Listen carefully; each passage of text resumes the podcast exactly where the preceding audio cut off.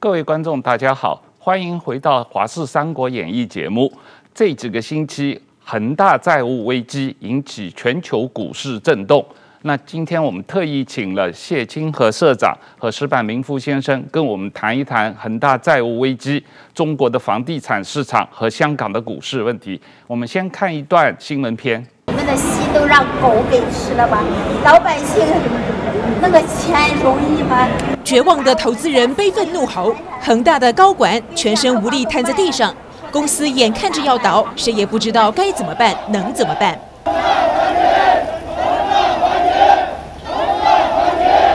中国房地产巨头恒大集团深陷财务危机，负债和新台币直逼九兆，股价今年内下跌将近八成。拥有二十万名员工、旗下开发案超过一千三百件的恒大，会不会沦为中国版的雷曼兄弟？They believe that if things eventually become unstable, the government will always rescue them. But in the past few years, the Chinese authorities have shown determination keep China's unsustainable debt problem down. 恒大创立于一九九六年，搭上中国房地产起飞、高杠杆、高周转的运作模式，让恒大的规模越来越大，负债也越来越多。北京当局在二零二零年忽然发布了三条红线规定，要求房地产业者降低债务水平，限制融资。恒大于是积极出售旗下各项资产，设法应付金流问题。然而，这个洞大到补不起来。国际信评机构如穆迪和惠誉都已经下修恒大信用评等。经济学人甚至把恒大形容为中国的债务怪兽。Investor now there are fear that Evergrande is not the only Chinese property developer, and there is some kind of like default risk at this moment. 国内外都有专家提出警告，公开批评中国国家主席习近平不懂市场经济的金融大鳄索罗斯，指出国际间的恒大投资者不乏大咖如安石集团、安联、贝莱德等等。恒大如果违约，除了可能导致中国经济崩溃，还可能进一步动摇全球经济。而财信传媒董事长谢金河则指出。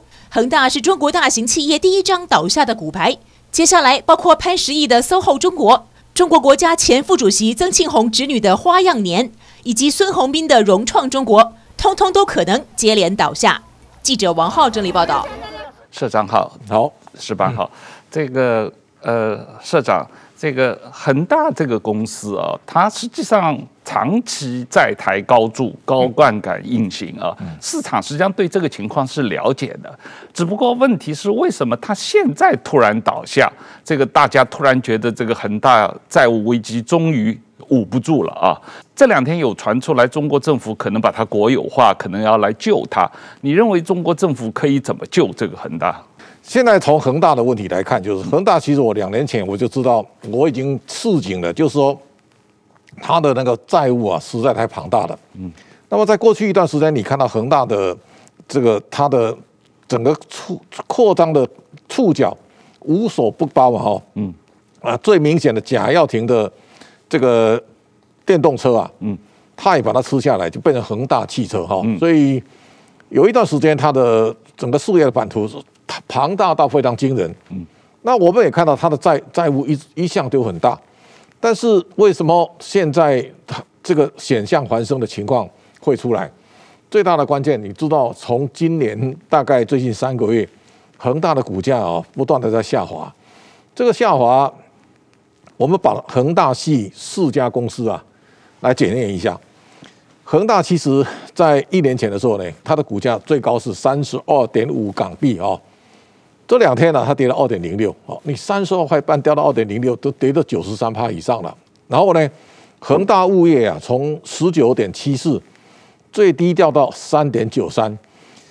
第三个现在严重的是恒大汽车，恒大汽车原来七十二块四毛五啊，它的市值七千多亿，现在最低掉到二点六八。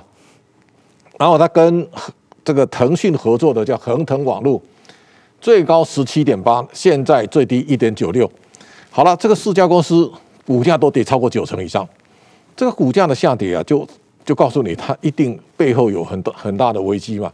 刚才一开始我们看到那个视频，大家要知道，台湾的房地产其实要崩跌以前啊，最显著一个例子就是宏源地下投资公司，最后投资人上街头。好，那上街头的时候，你知道房地产在涨的时候你都没有问题，等到房地产涨不动的，或是在下跌以后呢，如果你的债务还是很庞大，股价下跌以后呢，那问题就大了。所以我在几个月前我示警，中国的房地产会重到台湾九零年代的覆辙，这个叫台湾病。什么叫台湾病呢？就是说，在一九八零年的时候，我们台湾的房地产是大幅的飙涨，所以幅度惊人。在那段时间，台湾的房地产的业者，大家高杠杆非常大，能够借的一直都借好，而且大家这个负债比例都超过一百趴以上。房地产在涨价的时候呢，大家浑然忘我。但是等到房地产停了以后呢，开始你慢慢你要付付出非常大的利息，但是你的房子卖不动了，卖不动以后呢，它留下就一大堆烂尾楼。对恒大来讲，现在他撑了很多年，他很苦啊。现在慢慢出来，第一个，你刚才看到那个在大家一个老太太在那边骂哈，她一定把钱存在。恒大的投资理财的项目里面，今天大家知道，恒大的债里面呢、有一些短债，有些长债，但是比较可怕就是恒大的美元债哦，美元债它的利率大概八点二五到九点七五趴，这个美元债数量庞大。另外一个就是它到现在为止没有公布到底有多少金额，就恒大投资理财项目，就是说恒大很可能是利用这样投资理财的项目呢，在做高利贷的这个投放。现在走上街头的人，就是投资理财那个那个部分的人。那那我们大家可以看到，房地产要出现危机的时候呢，一个最明显的信号叫资不抵债。我们现在恒大的总负债啊，到半年报出来的时候，它是一点九六兆人民币哈。那一点九六兆这当中，他说有息的负债是五千六百六十八亿，然后呢，跟经销商往来。如果再加上去要付息的这个大概就八千两百二十五亿人民币，账上现金剩六百多亿哈，那这个就是说，这它已经有有短促的现象了。那现在比较严重的，刚才我讲到四家公司，如果把四家公司股价暴跌之后呢，跌到剩不到一成的时候呢，它的负债将近两兆人民币，但是股价的市值全部加起来呢，一千两百五十六亿港币。这个问题就告诉你，你根本不可能还债嘛！哦，所以等到投资人上街头，但问题摊开，恒大现在就等待被肢解的命运了。也就是说，恒大现在就看政府到底怎么救。所以前一阵子大家在研究说，恒大的模式啊，大概有三种。第一种呢，就是用王健林的二零一七年王健林模式怎么样呢？王健林开始出现危机以后呢，他就开始把账上他手上的。地产项目开始卖，所以大概有七百亩的地，他就卖给融创中国的孙宏斌。另外就是他，就卖一部分给的富力的地产李思廉。那后来他把这个资产处理完以后呢，王健林现在就变成轻资产，就是万达现在从轻资产去经营他的物管开始哈。那现在王健林没有人讲他的，但是这是一个模式。但是许家印的太大咖了，他远超过。王健林哦，所以现在能够去救许家印的名气啊不多了。第二种模式啊，就是如果发现他有什么违法乱纪的事啊，那下场就跟吴小辉一样。这吴小辉是安邦集团，你知道吴小辉都抓起来到现在生死未卜哦。那安邦突然之间一夕瓦解，那恒大会会不会走上这个命运？现在看起来没有看没有看到许家印有违法乱纪这种政府要抓他的。这种迹象，所以第二种看起来不会。这第三种现在比较明比较可能，就像海航这样哦，国家全面接管。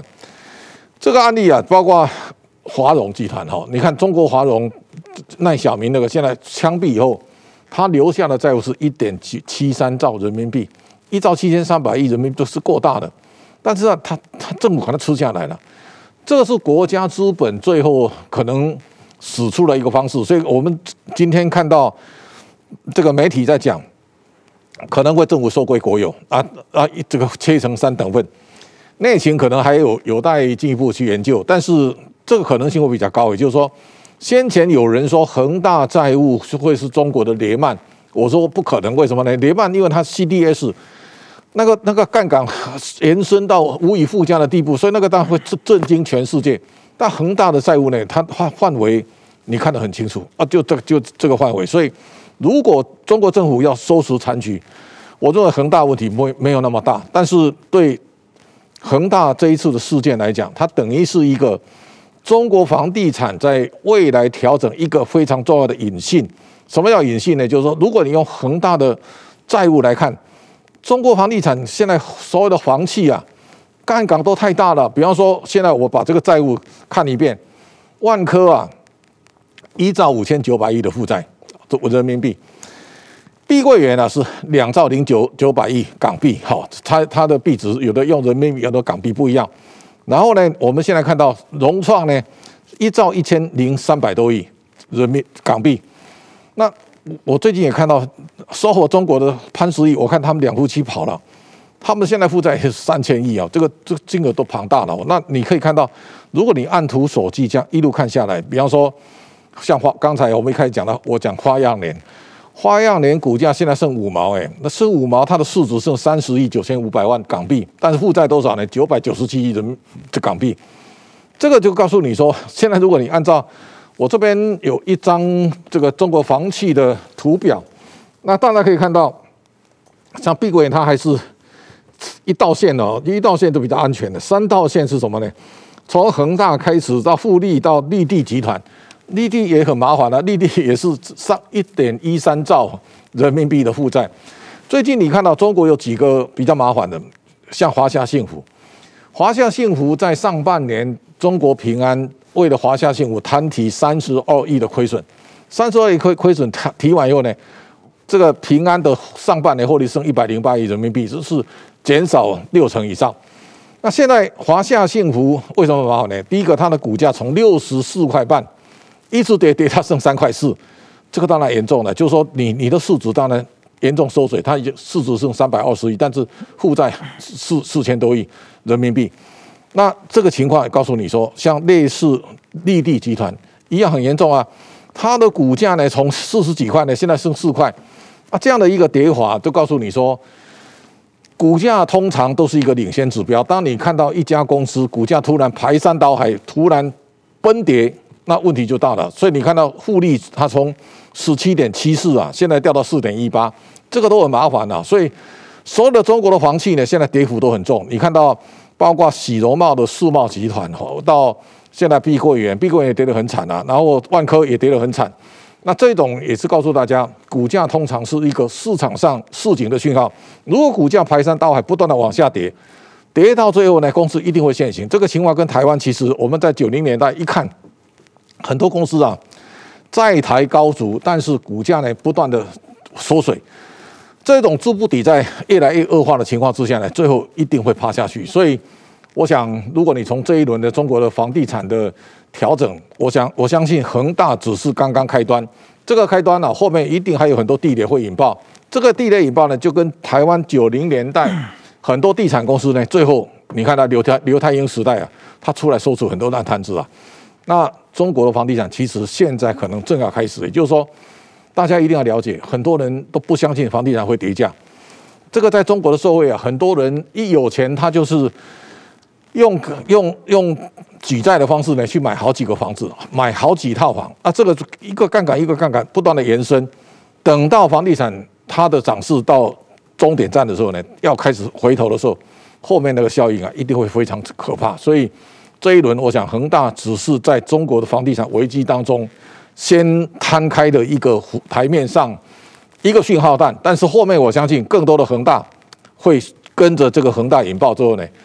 一定会对中国房地产到带来非常巨大的冲击。这社长说的很好，我我我也这么认为。我觉得恒大倒下，后面还有一大堆小恒大跟着倒下哦。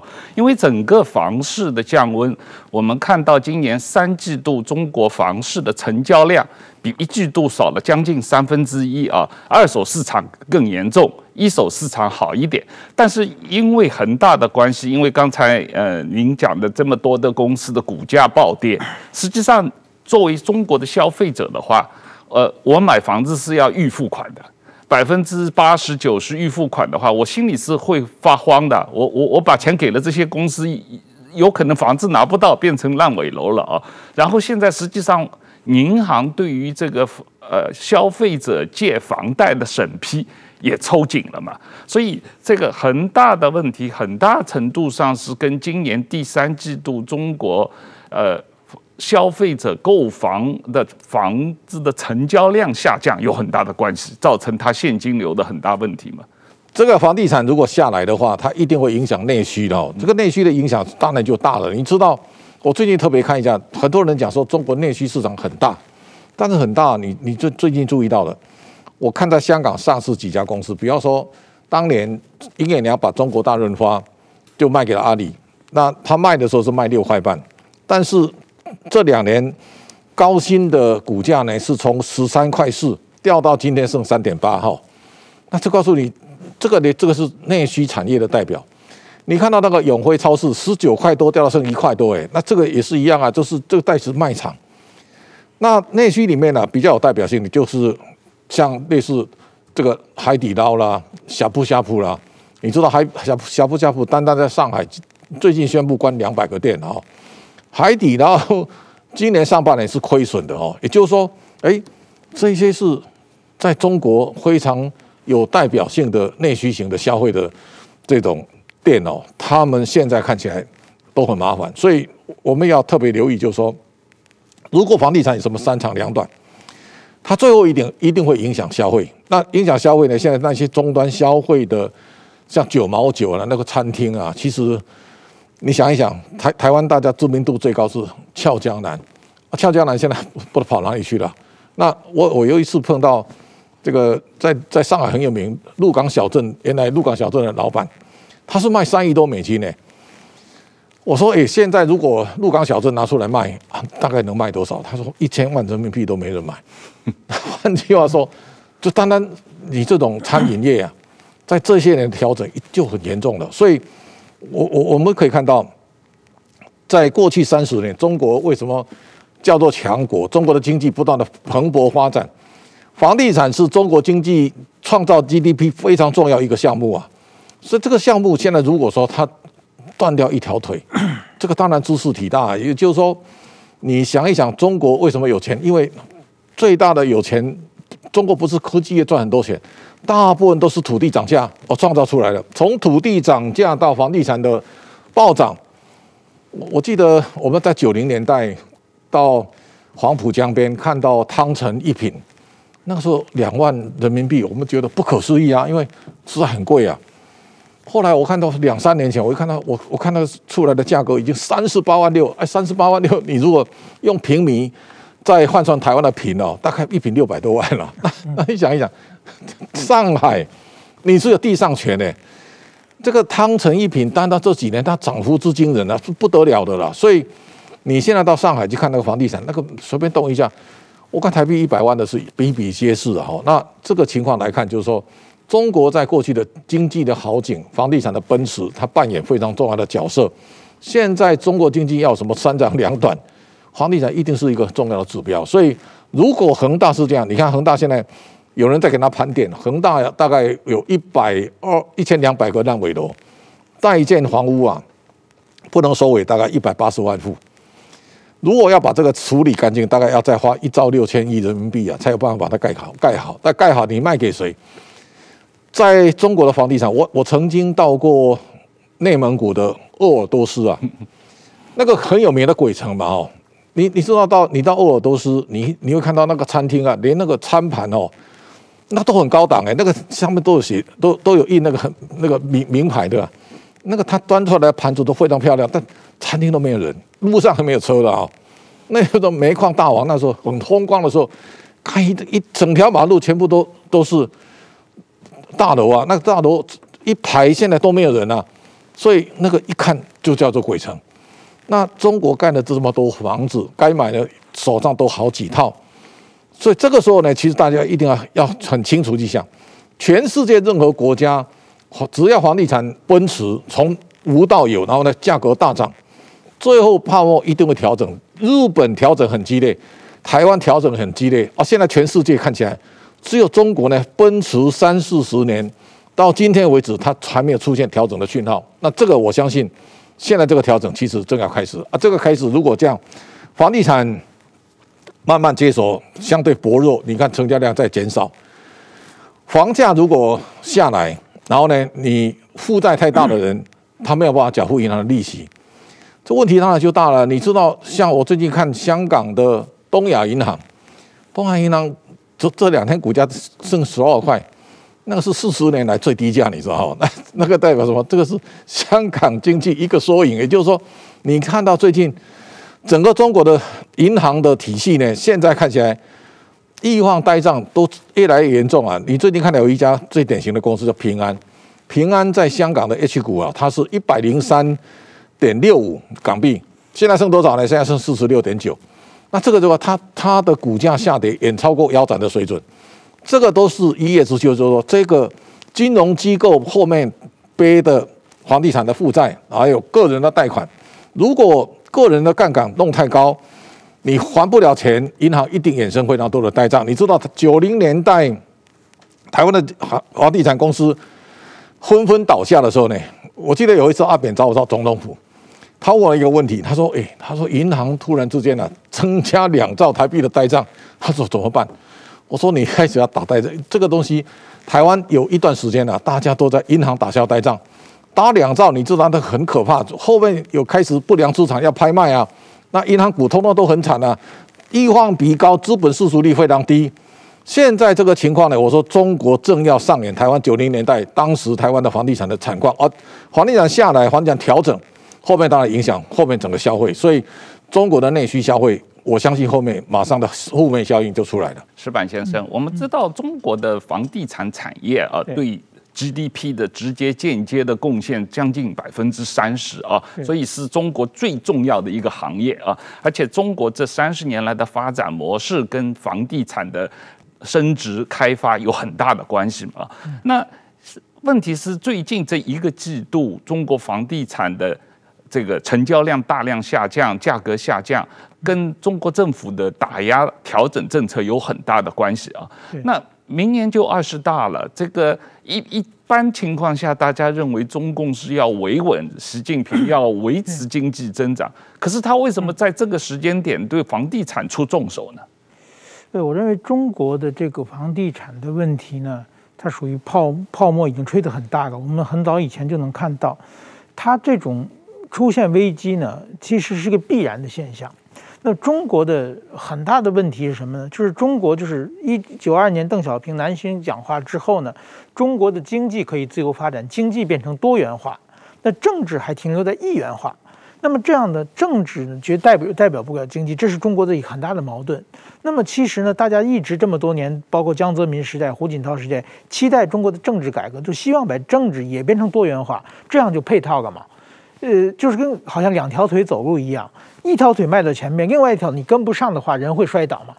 但是现在呢，习近平呢，他没有，不但是没有把政治改革，没有把政治变成多元化，而且他现在企图把经济回到一元化的感觉。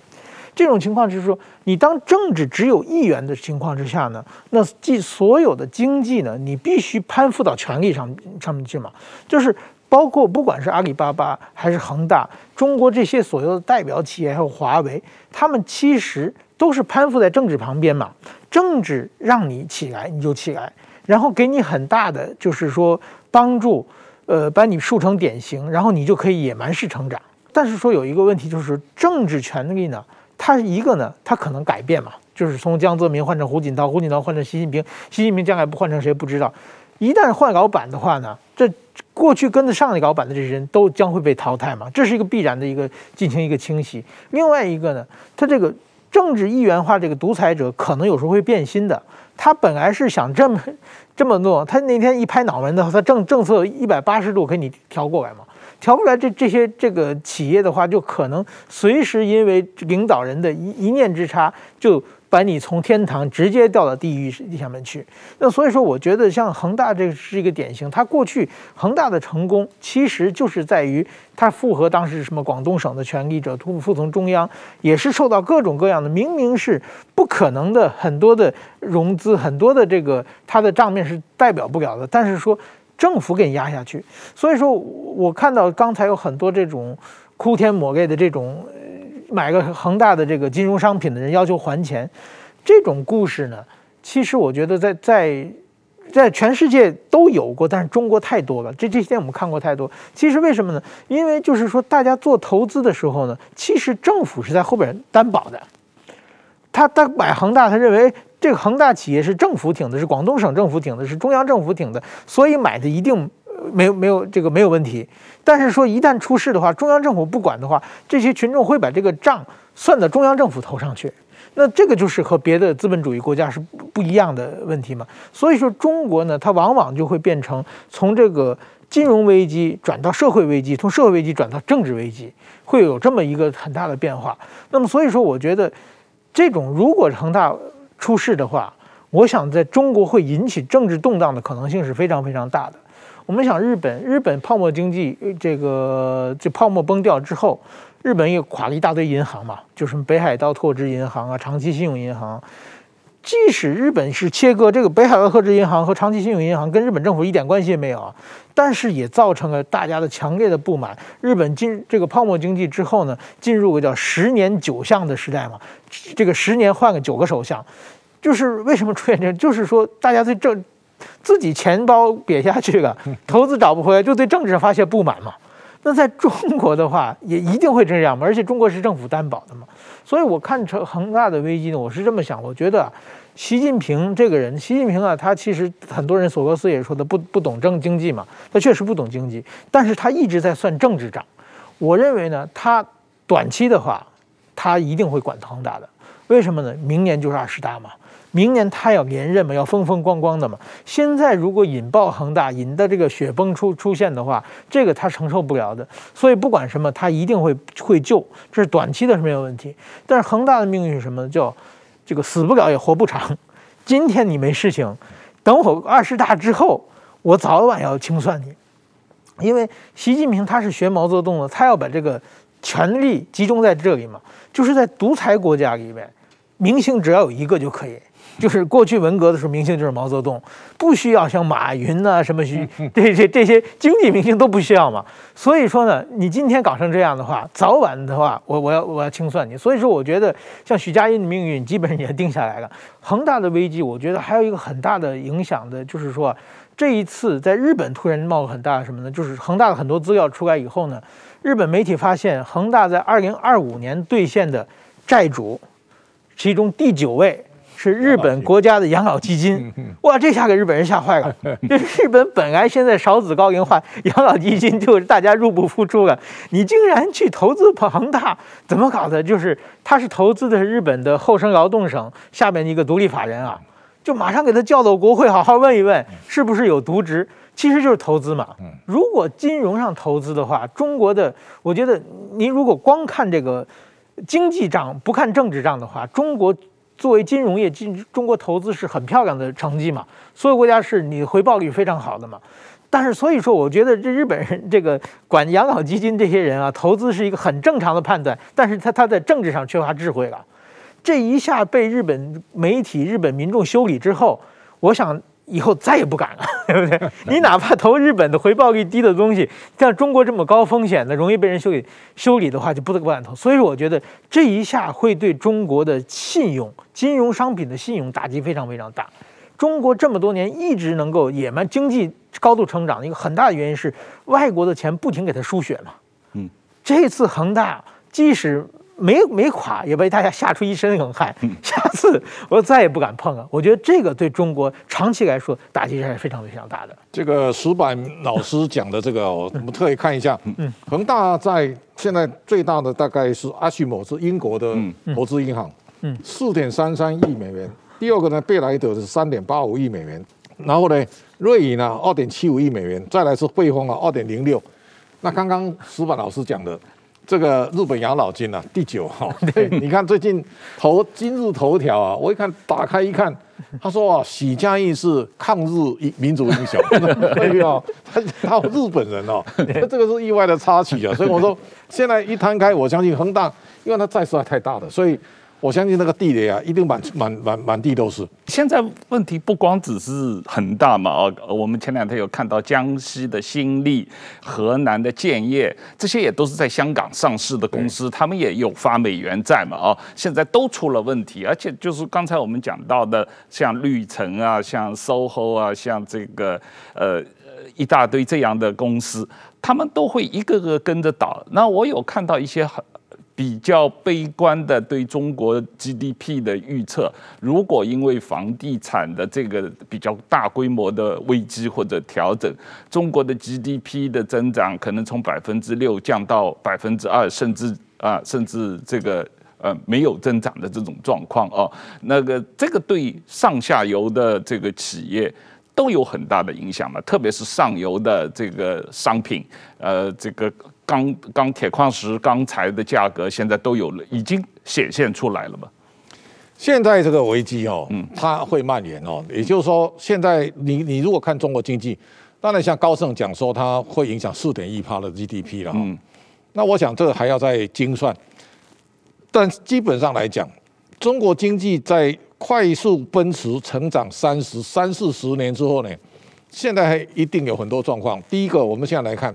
从反垄断开始，你对腾讯啊、对阿里的各种打击，包括蚂蚁的上市停了，滴滴打车啦，这一路影响，它影响中国的新经济的网络的产业。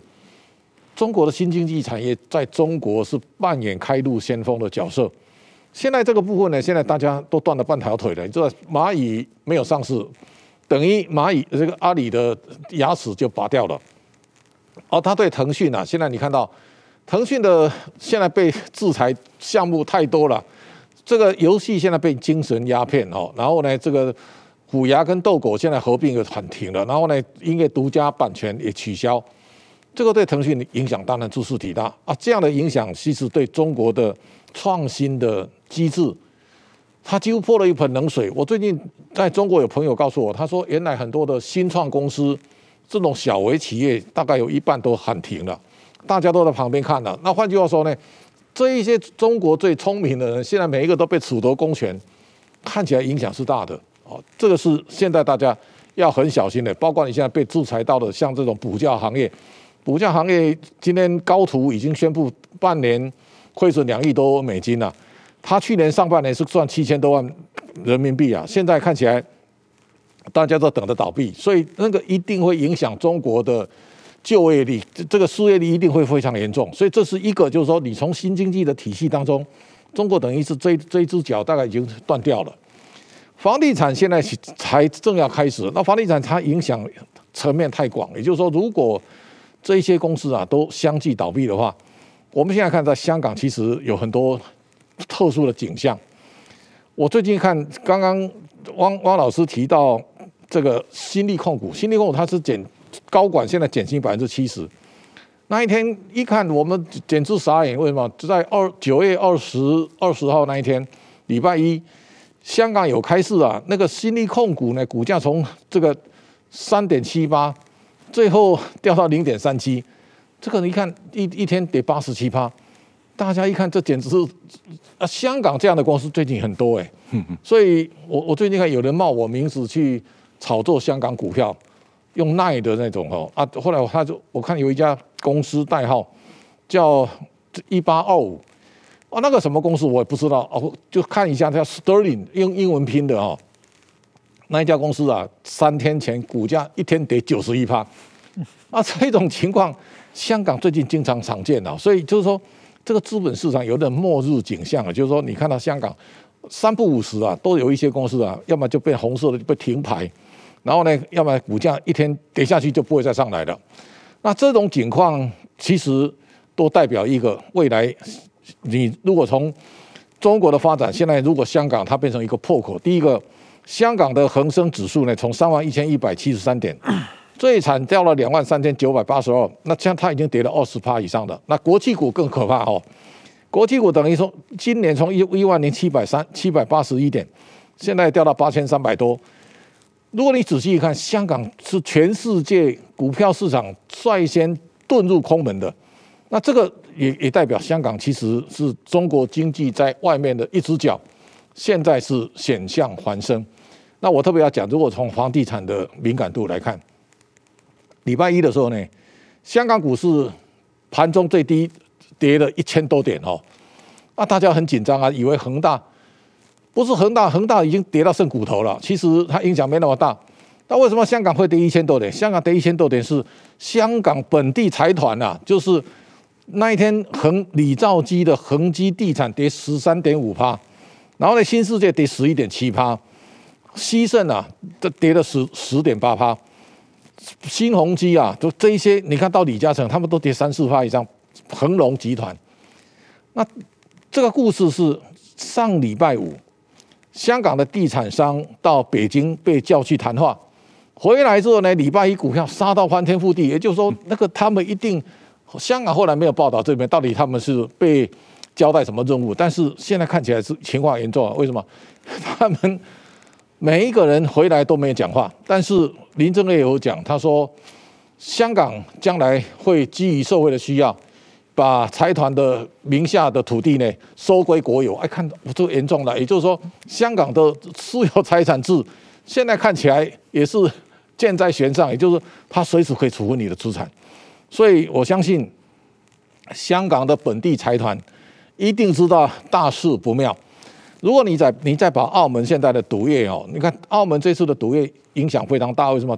这一次博彩法他给大家四十五天的咨询，但是他他态态度现在很很强硬啊，他告诉你在博彩法出来四十五天当中，将来有几个重要的新的。游戏规则的改变，第一个副牌将来不能用了，也就是说，你像类似金沙啦、这个米高梅啦，他们在美国拉斯维加主主牌是在这个市场，他们将来在澳门不能再用副牌。第二个呢，澳门本地人持股不得少于十趴。第三个呢，中央监管可以参参与董事会，然后呢，将来公司盈利呢要分配股息呢，要得到中央监管政府的同意。那这一弄的话，你就发现。澳门的原来的赌业的机制啊，精神都没有了。如果你看股价更可怕，为什么？现在永利跟米高梅都升到五块多了，五块多，他们原来都三四十哎。金沙集团股价最高六十八，现在是十四。那这个大家可以看到，它比腰斩还来得严重，都跌了八九成了。如果你把这些被监管的行业拿回推到最后，房地产总七成，我相信中国的经济 GDP。它很可能去接近于零，也就是它过去的高成长很可能就不见了。那不见以后呢？现在整个经济情势往下走，这个时候呢，它会反算回来，后面的调整，我相信一定会非常的辛苦。嗯，对呀、这个你觉得中国政府在香港这么搞法，好像要把香港实行共同富裕，要社会主义化，把房地产大亨的这个土地都要收归国有啊，这个把澳门的博彩股都打垮。他目的是什么？要把香港的股市打垮吗？是要为了培植北京的新的交易所吗？现在基本上，我相信这是习的这种领导的这种风格了。也就是说，现在如果你从共同富裕，为什么要共同富裕？就你你看到中国在这段时间从躺平啊、内卷啊，他知道这个社会是不平的。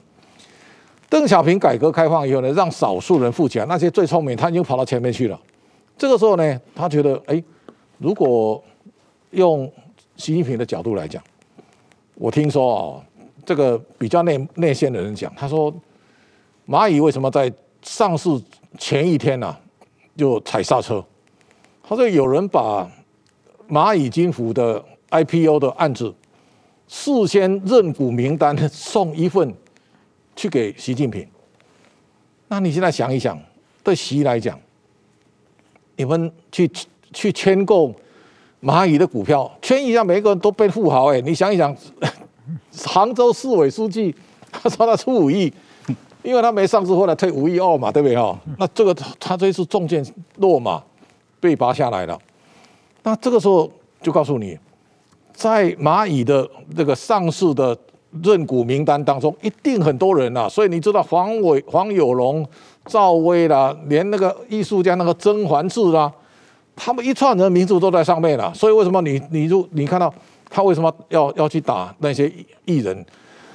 从赵薇啦，到这个黄晓明啦，哦，到这个这个圈子跟跟马云有关那群那群朋友，大家每个都出得回回的，所以他这一下去的时候，就告诉你说，你在天子手上，在我的管辖范围之内，大家闷声发大财，这个时候当然不可以啊。所以这个时候呢，所有的这一些人，这些年赚大钱人，通通都要交出来啊。所以共同富裕是。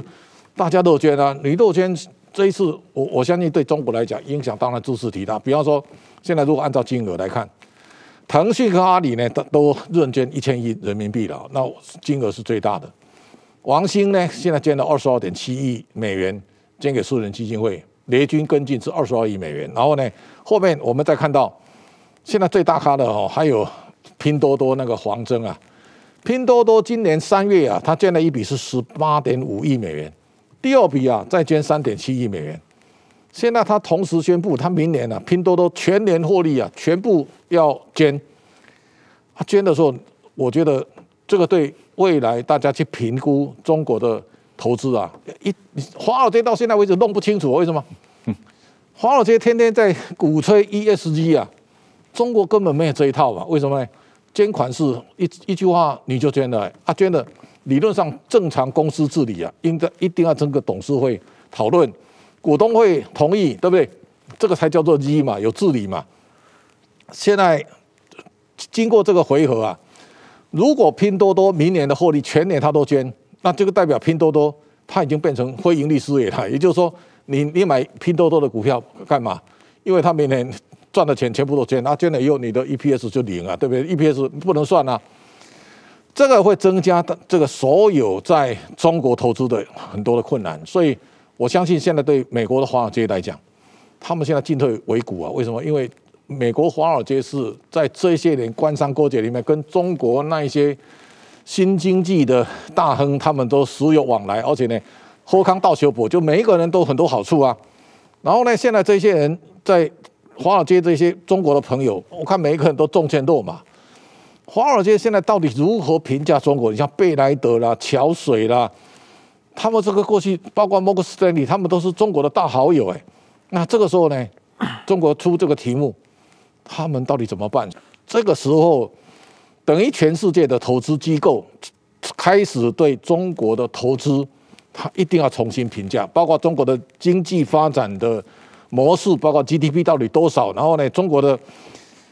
上市公司呢，到底你应该给他什么样的评评价或多少本益比？我相信在这个地方一定会重新重新再次出现一个新的洗牌。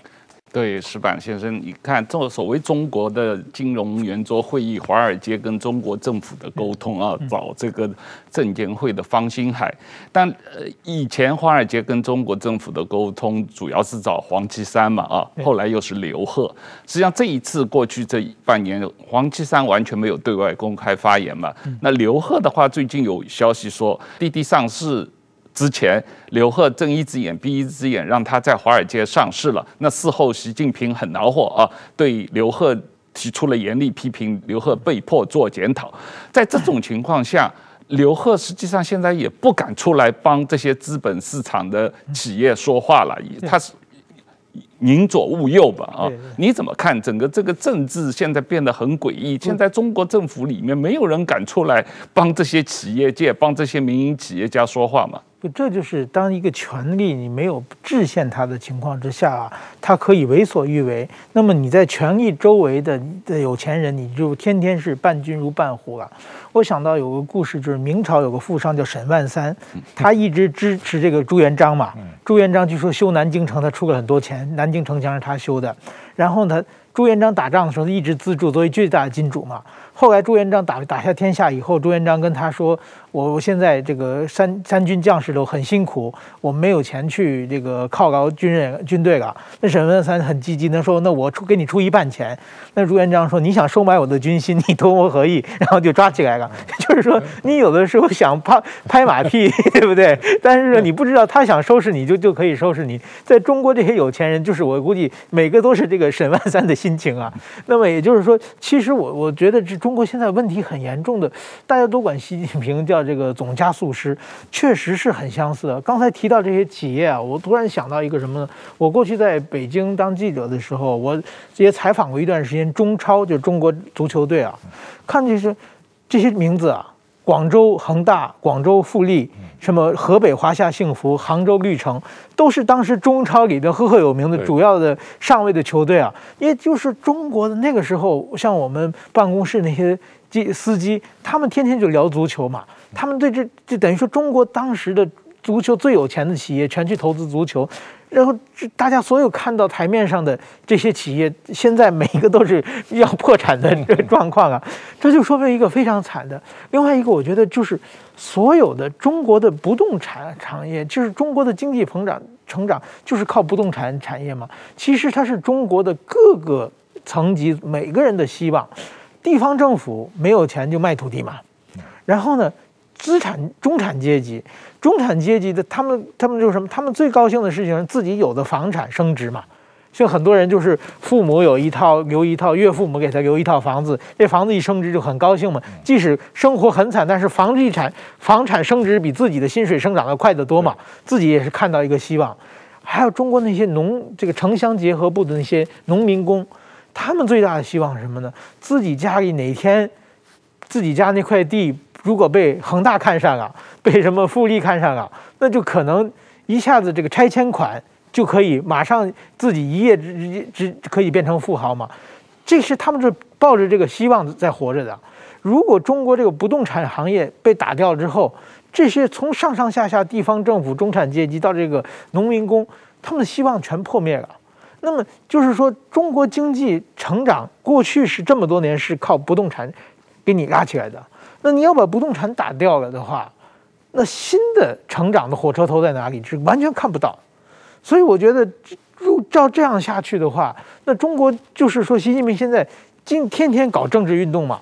所以我觉得，在这种情况之下，那真的习中国的社会矛盾会很快的转成对政治的不满。所以说我我我。就我现在不是最近有传出来习近平要暗杀等等这这些事件嘛？其实我觉得这个中国很快的，如果说恒大危机也许这次能度过去，但是今后很明显的是一个危机会接着另外一个危机的出现。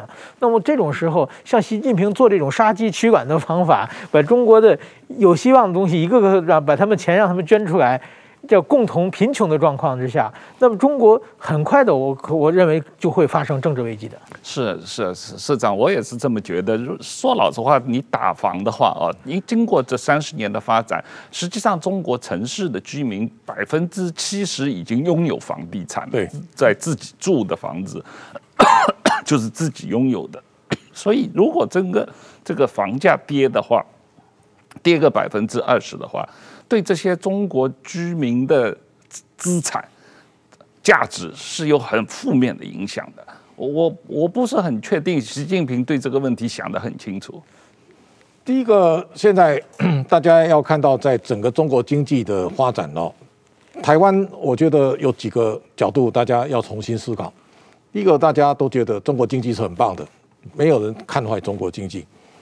台湾的企业家里面呢、啊，我跟我当面讲过，习近平是汉武帝在世的人呢、啊，好几个啊，所以我曾经都跟他们辩论了啊。这这个说，大家都把他当成一个英明盛世的君主哦。但现在看起来，好像这个是会面对很多考验的。所以，台湾的企业过度高估中国的未来发展跟中国经济的愿景，这个是未来台湾社会大家要非常小心的，就是说。大家都认为中国是强国，还有第二个呢，最危险的是房地产在中国永远只会上涨，不会下跌。这我讲石板老老师最明显，就你会感受到，日本在一九八零年代，日本的房地产涨翻天了，涨到所所有人如痴如醉啊！你说到银座去吃一顿饭，一百万日币啊，要要坐个计程车，拿个一万块的日元在那边招摇一下哈，它会停哎。日本在房地产泡沫要泡的要爆破的时候呢，日本人如痴如醉。现在全中国其实对房地产来讲，有房子。刚刚师范老师讲到，你知道你买一个房子，比方说我我我买那个房子，一栋房子，我用五十万人民币买到了，我放了几年之后我变五百万，你想一想，这个他赚翻了，他所有他你没有没有任何行业比那个赚钱速度更快了啊！大家都享受那样的一个憧憬嘛，因为我手上有一套房，那我也可以从一百万变三百万，三百万变五百万，然后一路往一千万，消费力会强是这样出来的。但是当你的房子，你的银银行负债会越来越多，哎，那越来越多，你的房子，比方说我买到一千万。明天它可能八百，你没卖呢，可能五百，但是我的利息会越交越多啊！啊泡，为什么房地产有泡沫？泡沫是这样出来的，也就是说，当企业杠杆无限大，家庭的家户的贷款越来越高，那你很多人寅吃卯粮，也就是说，像像香港有人炒期期货那种楼花，大陆很多人都是买预售屋，哎。然后你买的时候已经先借一大笔钱了，那那这个时候如果像发生烂尾楼，我钱都交了，那房地产那个那房子不能交，这个是你的负债已经没没得逃了。所以将来如果中国的房市是往下走的话，影响最大呢，当然房地产公司类似恒大这样，大家一定会摊牌，它最后一定会倒。第二个呢，现在你说恒大现在贷款给恒大的银行在中国有一百二十八家。这一百二十八家金额到底多少？一摊开，我相信一定很严重吧？哦，那这个时候呢，大家都要承担，银行一定会吃下非常多的呆账啊！银行呆账一多以后，股价一定会难看。这个时候呢，市场上一定会存在非常多的不良资产要抛售。那这个对中国来讲，将来考验会在这里。所以，整个经济体系呢，从房地产公司的的倒闭，再到现在的银行被拖累。最后呢，终端的消费一定会萎缩，所以这个时候，我想这是中国经济未来类似我讲台湾九零年代这种台湾病啊，中国现在正在上演。哦，这个时候呢，我相信台湾的投资大众啊，大家一定要想好，一方面，台湾的银行现在对中国的授信部位如果过高，我看这里有统计，就是台湾恒大危机，我们对恒大的这个放款的金额啊，看起来。没有那么严重啊，就大概零点零三趴，这很小。那国内的基金呢，总共四十四档，然后呢，这个境外基金呢有四十一档。台湾的投信一直以来哦，我们对大陆的这种高收益债啊，大家都很有兴趣啊。这个时候呢，大家一定要想，台湾的民众对中国看太好，所以很多人有存存款，存人民币存款啊，这个现在你也危险。再来呢，ETF 买中国的基金，这个时候基金有很多的高收益债，那高收益债如果像恒大这样绑在里面，我相信你也会被地雷烫到。所以这一些现在金管会一定要是清查，就是说现在我们对中国的现在相关的这种房地产公司相关的曝险部位已经发生的跟没有发生的潜在会发生的，我我觉得要要重新的再核算一次。还有投信的 ETF 相关的。股票的基金，我想一般投资人要非常的小心。这是我想今天也要特别提醒大家，对中国经济重新评价，这是台湾一般现在社会呢还没有预警到的未来的投资的风险。呃，今天就这样，谢谢谢社长，谢谢石板。我们对呃观众提醒一下，台湾这个金融企业和个人对于中国的房地产的资产的铺险，实际上是有潜在风险，大家要重新审查一下这个啊部位啊。今天就到这里，谢谢大家。